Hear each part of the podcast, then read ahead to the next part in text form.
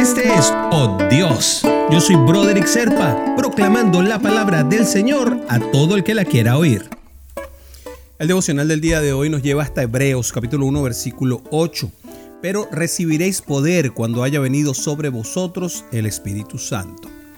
Y acá el Señor Jesús nos dijo y le dijo a sus discípulos directamente que recibirían al, al Espíritu Santo.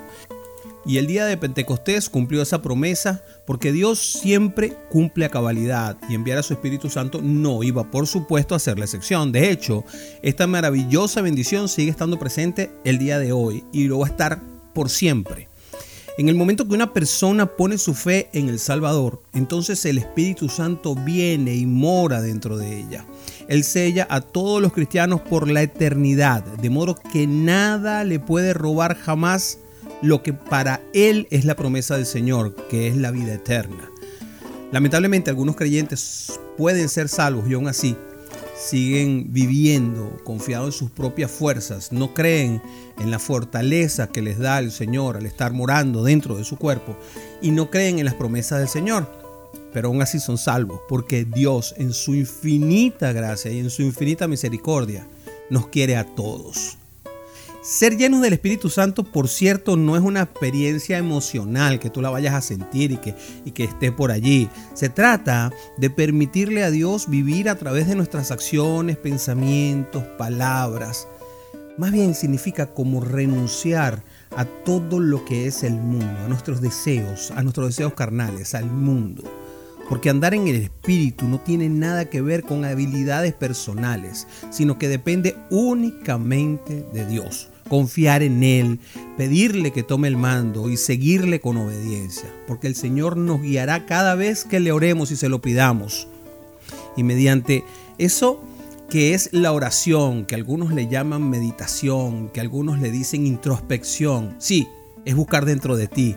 Donde tienen el error los otros que no creen en lo que creemos nosotros es en que no llaman al Espíritu Santo dentro de ellos, sino que buscan dentro de ellos a sí mismos, al ego. Y ahí es donde está el problema.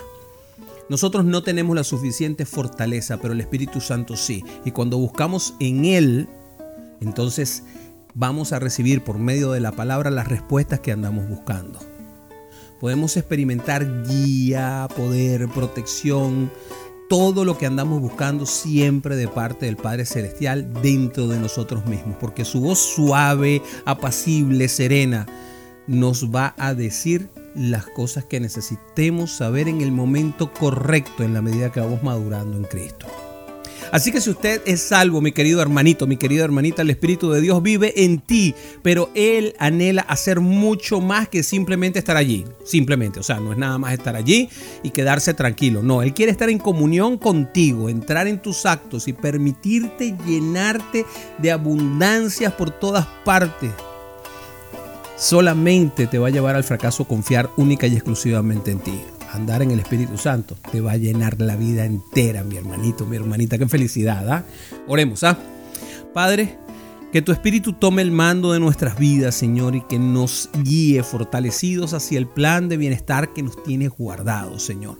Confiamos plenamente en cada una de tus promesas, creemos en ti y que ellas van a ser fruto maravilloso, que el maná del cielo va a llegar a nosotros por todas partes cuando nuestra obediencia esté allí para ti y te lo pedimos. Ayúdanos a ser hijos correctos, hijos merecedores de tu gracia en el nombre de Jesús. Amén, amén y amén.